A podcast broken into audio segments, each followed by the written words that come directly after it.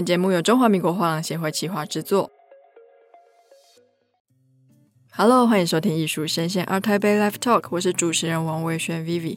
那我们上一集呢，邀请到了传承艺术中心的创办人张义群先生来分享，为什么他会选择以水墨起家，打造这个传承艺术中心这三十年来非常辉煌又闪亮亮的招牌。那我们这一集呢，他真的是很乐于分享的一个老先生哦，因为他今天要分享的呢是他的压箱宝，包括要怎么样选择艺术家，跟他曾经为了一个艺术的派别做了命名。那后来他也提到了，在当代新工笔的时候，他其实也一直浸润在这个水墨的市场里面。那我们就请张先生跟大家打个招呼。打招呼比较容易，嗨。你问的问题，这样我到时候怎么又是锦囊妙也没有，到我被他打了，我的好吧？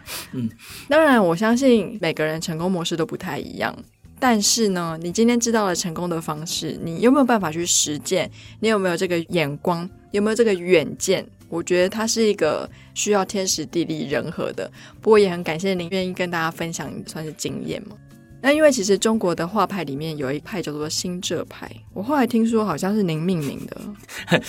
哎呦，讲的就不好意思。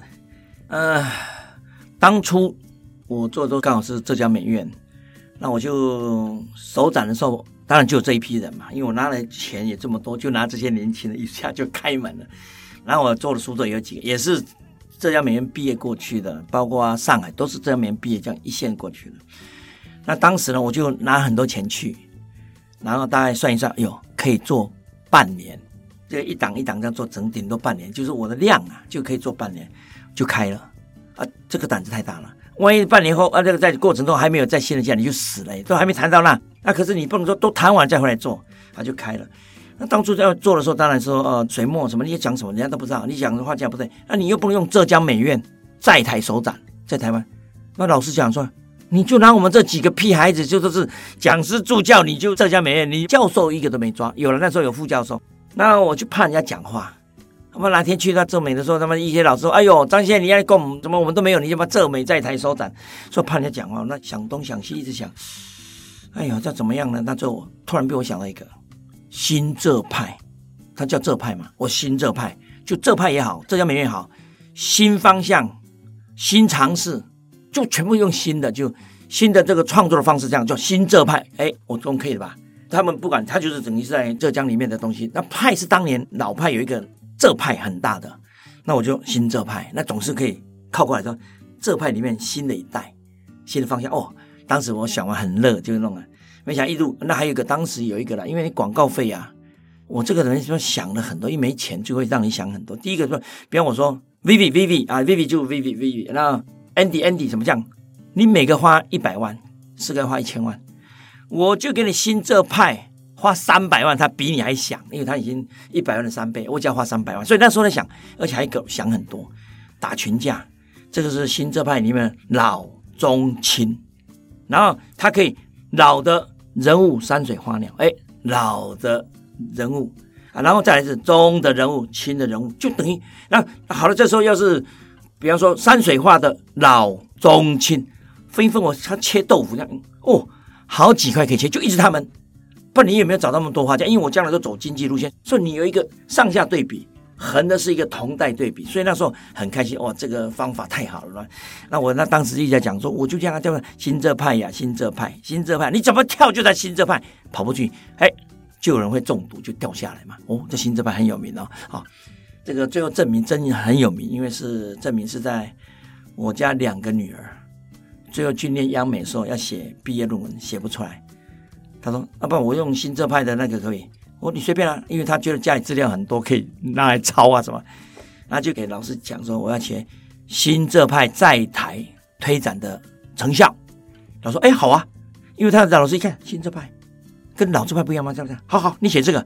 一回来一问啊，你用这个题目啦？说对，最后回来搬自己家里，这时候才知道说。”听过，可能他们不知道是我这边来的，因为他最后我也看到内地有人讲啊，新浙派，他突然用到这个名称，他也感觉哎，这是新一代东西，他或许就这样，我不知道，就当年也不是啊，这不经意的，都不经，又不经意，因为头脑要省钱，又为了内部管理，画家不要给我造反，你年轻一代给我造了，我就再补一个，像橄榄球队一样造了，再补一个，是新浙派，不是谁跑了，新浙派不会跑的，新浙派永远团队在，所以这个这个团队在的时候，你叫这个打起橄榄球，因为九个人跑了一个两个，你就补一个老的人物，还是补了年轻的花鸟，无所谓，不伤害。再打新浙派，当年这样想，有时候派画家有时候来的这个那个的嘛，就我就整个你一转头不知道怎么讲了，知道吧？所以当时在思考思维上是有这些的想法顾虑的，讲所以才叫用新浙派啦。那你要说新工笔吗？好啊，也是你名的、啊，也不是不是朋友，这新工笔他们搞了好久，他弄出一个叫当代新工笔，因为那时候有一批画家出现了，所以这批画家出现的是在南京。那南京呢？我一直在想说，因为南京当年呢、啊，这样讲吧，南京人很多人会说我难以毕业，你讲话这样对我们讲的不礼貌。当年我想，因为当时在找东西都在浙江美院，不然就是北京的中央美院这两个，因为他们基本功比较强悍，所以他们两个就是两强。那南京艺术学院呢，画的东西啊比较柔软，人家说哦，声音也暖，画画也比较暖那种啊，而且江边多美人，对不对？所以他们的东西比较比较暖。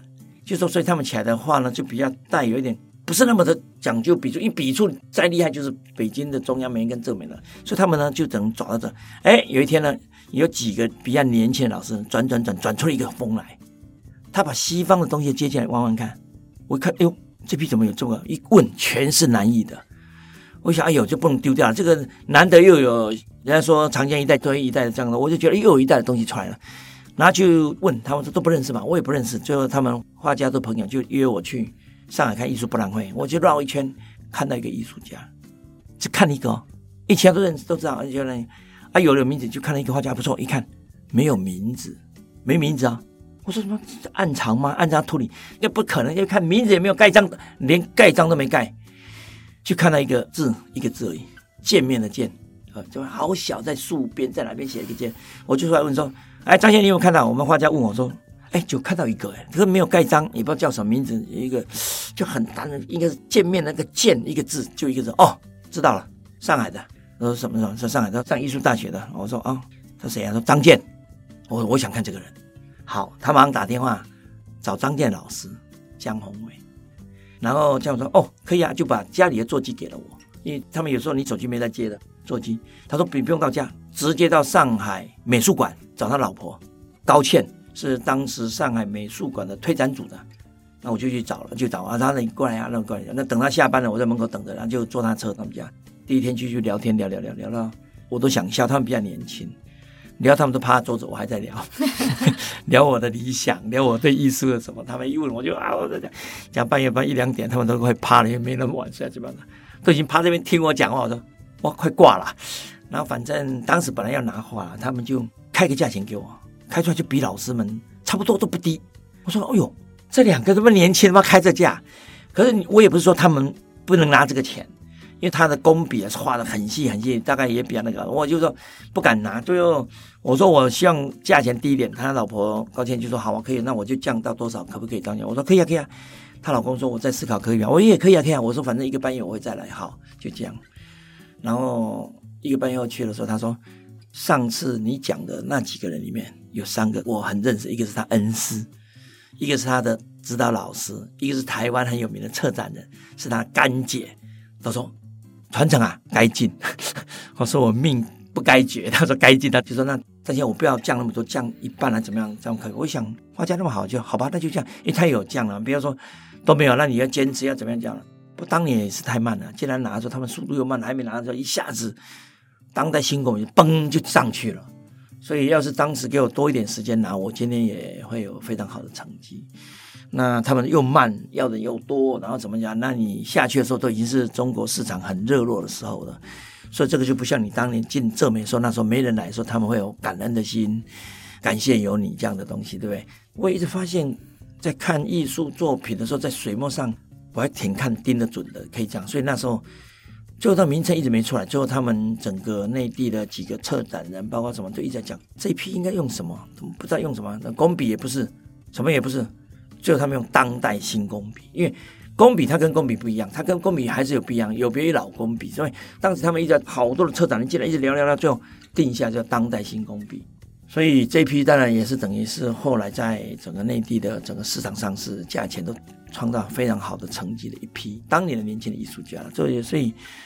一代一代看吧。那我当然当时也没做台湾的，因为我觉得我都做到经济，做到什么，干脆就成一个 group 一个群，就是说，当然新我们是当然新，新智派是新智派，它是一个完全一个团体上讲起来说，不是单一个体在那边做。所以那时候你在多有多余的时间跟钱，你也不可能叫外放了。所以我台湾这一代就一直没做。那当时接的就有一两个，慢慢是因为 MIT 啦什么时候，那又当了理事长。他说理事长你要选一个这样进来的，那会再讲。因为我一直讲在 MIT 的时候留给人家，你有的时候你就那个。那时候我一直没有进到台湾，因为你要去做一个团体的，你不要在这里弄那弄弄，你到底是哪里的？所以有时候为了区别于别人的时候，你有时候也蛮苦的，就是说你会坚守这个这样的识别度。很清楚识别度，所以会有一点限定在这个地方。不过我想进来开始，因为艺术啊，速度越来越快，跨域越来越快。包括这几年，因为你以前只是做着画廊啊，没有啦，参加艺博会就开始各国撞来撞去的时候，会有思考，会在新的东西在想看。不过水墨是我擅长吧。擅长可以抓得到好的艺术家，这样。所以你的精准眼光只局限在水墨。所以说的，我在中原，中原长啊。我我我是说比较擅长啊，哦、嗯，就是说你可以抓整块的。然后你中原不是啊，中原是水墨啊。啊，你说胡俊杰啊，你说那个黄敬忠，那个是跨媒体的，用眼光去看，你就要精准，他就精准。你像我上次做一个韩国的，我又不在韩国带，就这样一眼一看买进来，到现在嘛，这个税捐单位也不能进来找我，因为他卖到是大陆去了。我才花了五百万，一年半后卖了六千万呢。这个孩子才三十一岁，这画家这么年轻，是当时你抓下来以后一看，大家都要后面一直追上来之后，他就所有都上去了，他就上去了。所以新的艺术家有时候蛮好玩的啦，就等于说那个中野也是当时才二十一二岁耶，二十一岁耶，现在才三十二岁，也是二十一岁学校刚毕业就开始做了，都不容易，因为这个年轻的画家，你做的时候他第一个画风要很稳了，然后。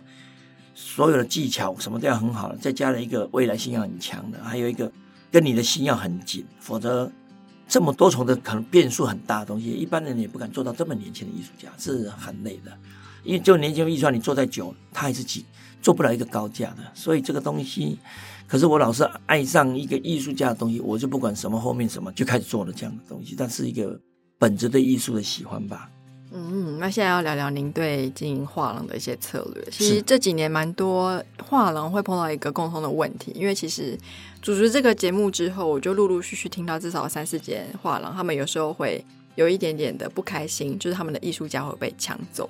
那不知道张先生，你有碰过这样的？以前很少很少，因为我的少是少在哪里？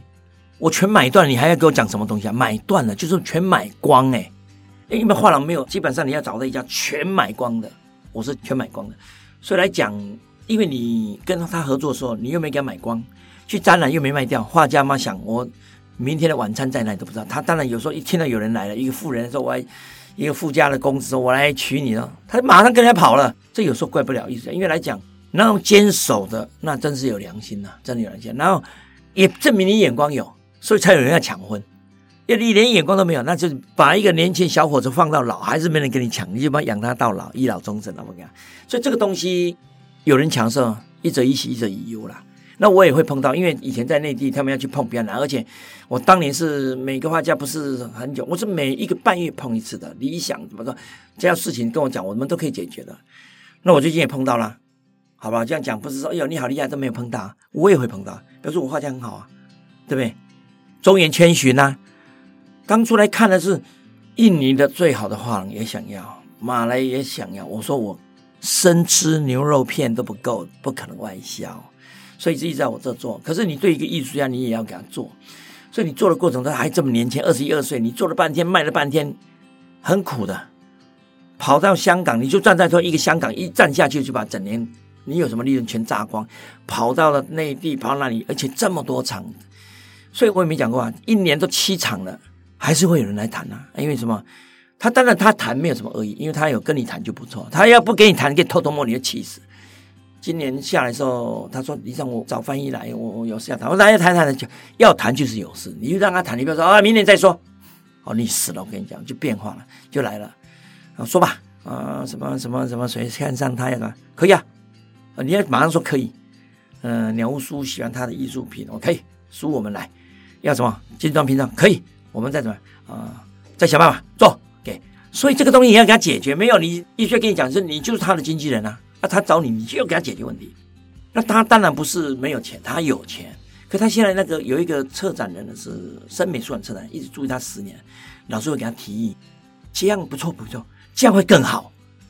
我差点三字经都出来了，你来做对吧？不是啊，不不，他当然都善意，因为他站在中原的立场，站在画家立场，你将会更好。内地不要，内地碰你会怎么样？那到时候内地的什么 IP 啊，什么给乱来，你就那个。他说你应该回到日本，因为中原的东西其实都在台湾，在我手里，要由我来发配。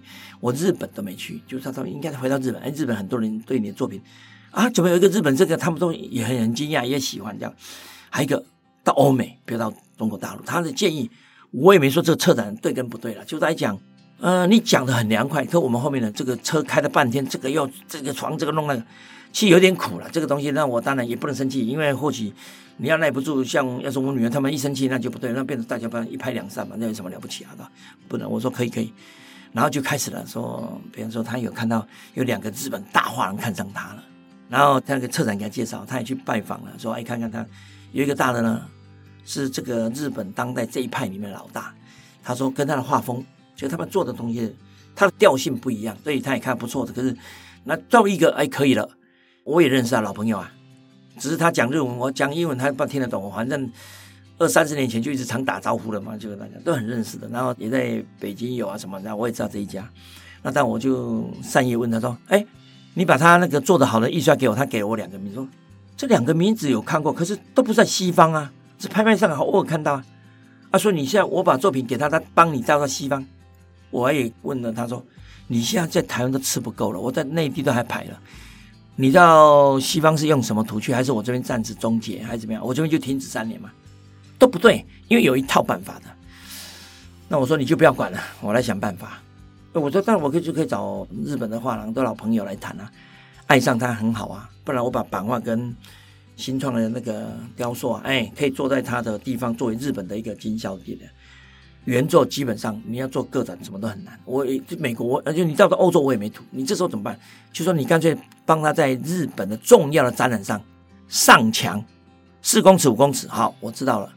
下次台北艺博会，我们来，你给我五公尺，我给你五公尺，我帮你艺术家在台湾的推，这没有什么叫做。二房东的那个，这是叫艺术的画廊之间那种交流、交换、交换、交换作品的东西，这可以的。那来讲，这就很好啊。我所以我想想说，我给庄远说，你就不要管了，这个你就赶快画画画，就来不及了。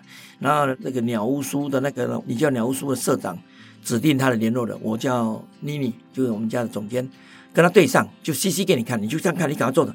然后你还有明年还四个展览这么大，你图都没有哎。明年台北艺博。零二幺，还包括了上海的阿 Central，还包括了一个云非凡，在台南四百年建成四百年，这是个大展，那个又是个个展这么大，还有一个阿 Solo 呢。我说这五个都这样大，你有图给我吗？所以这里面很苦的，因为他的作品基本上很受欢迎，所以去了也可以。然后正大画，大画要人家买也难。那这时候你要是这五档下要花到多少钱？这都是一个那个了。所以我也在想说，不怕这，我来再来看，就跟。鸟屋书来看怎么样来这个书没问题，它的衍生品我们雕塑去会怕撞坏，是不是用另外一个为鸟屋书来做了一些衍生品？它可以再放在他们的书店，因为他们书店有衍生品，等于看是拼图啦、毛茸茸的那些啦，包括什么可以为他们做的，看可不可以大家来谈？那另外一家画廊我就去谈，他说我们将来明年呢就各在一个地方最大艺术博览会让他能曝光，我也帮他曝光就交换。那艺术家总不能说叛变了吧？不会吧？可是我这样听起来都是对于新欢的布局。那你对于旧爱的水墨的那些艺术家呢？盘活啊！昨天我说盘活，我们心理上第一次没听过盘活说哪个盘啊？碗的那个盘吗？他以为盘火就火大的火。我说不是，我们协会现在不是在盘活资产，盘活把资产就盘活。因为一个艺术家，我有啊，我现在水墨也想做盘活，因为你在看他还是最好的艺术家。你在看，因为他曾经有过一个辉煌，价位高到这时候，大家停的时候，不要让它停。这时候我就牺牲，再往价钱，我自己往下压下来，要画家也相对压下来，再扩大一个市场，这个东西就必须有去谈判了。那我觉得不要曾经辉煌，就一直站在那。万一不行的时候，你要赶快盘活，一定要有方法出来。所以我也觉得说，协会一直在讲资产盘活。我因为一个画家，你手边有足以够量的作品，因为他每一张都精彩。那你卖给所有的藏家呢，也每张精彩。看看，哇，这边有四五百张大的作品呢，那起来也是个量哎。要画家画要画十年呢。那我想说，那就盘活，我们来做盘活动作。所以我今年的台北一博友上去，哎，果真要盘的这个人，还真的是每个都问他。所以我当年想说，因为我就把价钱有稍微那个。当然来讲，有些人进来买了。他说：“以前没有看到你这个啊，他就买了，价钱还可以。那有时候，哎，没听过，一下价钱那么高。我说没听过，是你以前没听过。现在他在那里是早就在那里，所以这个就等于是在水墨上的盘活。我要再继续做这个。你也看他出来跟他对打，他是实在能打。再看看他曾经以往对你也对得起，因为他说每一件作品精彩。那你说这时候要是到一个点，你就跟他说啊，算了，我拜拜。当然我也赢了，因为来我已经卖了，那我手边这边都是赚，那么我就拜拜就拜拜了，不可以。”可这个东西，当然我也希望说，将来艺术家跟你能够共同来谈论这件事情，在那打这场仗的时候，要再投入更大的精力的时候，包括金钱的时候，艺术家能够参与一脚，因为将来打天是他的，所以这个东西我等于在疫情也结束，我可能会回到我的群体里面，然后告诉他，我先做你，你愿不愿意？他也不愿意，我就找第二个，因为我还是有三四个这样一直排下来，按照分数排下，他有一个梯队的，第一个要我就坐上去成功了说，要不要？成功了，所以从礼上下来好像也不得闲，好像还有很多事可做。不管从跨域吧，就跨域的创作，然后包括了跨国度的在合作，那包括了资产的盘活，还有一个二手市场的可以再努力。因为你既然做那么久，很多人对你相信，那你也可从中间对你的相信度来做你要做的事情。所以这个。呃，又是水墨比较多，因为水墨好带，对，好卷嘛。哎，对对对，张大千啊，普信呀，谁啊？那么你要什么什么？所以可能会这方面，而且运送啊，价钱少多了。哦，当年也是卖了以后，用水墨一卷丢过去，七百块就到厂家手里了。油画一丢几千块都丢不到，所以这个是。嗯当年还好，都是想想的都做的。有在深思熟虑耶、啊。你以为我们随便的？我这个人不随便的，对吧？因为你看起来很豪气啊，感觉不会 care 这些小细节。啊，不不可以小，可是有时候你是可以豪迈，不要去伤人。可是你在细节上要多想，不然有时候你再出去做来做去，那是人家不可能说你就撞死自己了。这个性上还都有互补，哎，也不至于那个。感谢你们这个讲段，对你这句话我就爱听了，深思熟虑，深思熟虑。是是 是，是，好啊，那我们非常感谢张先生在节目里面分享很多还有关于呃，你们是话要说吗？不是，你们时间给少了，那我要讲多少？该怎么样说？我还可以讲，我还没讲完呢。你接下来还，啊、因为你接下来下礼拜就要去上海参加零二幺了嘛？那因为我觉得中国的艺术市场相对于其他不管是画廊的同仁或者其他画廊。您应该是相对来说比较熟悉的，非常熟悉。所以其实上海零二幺之后，大家又可以马上听到我们这个。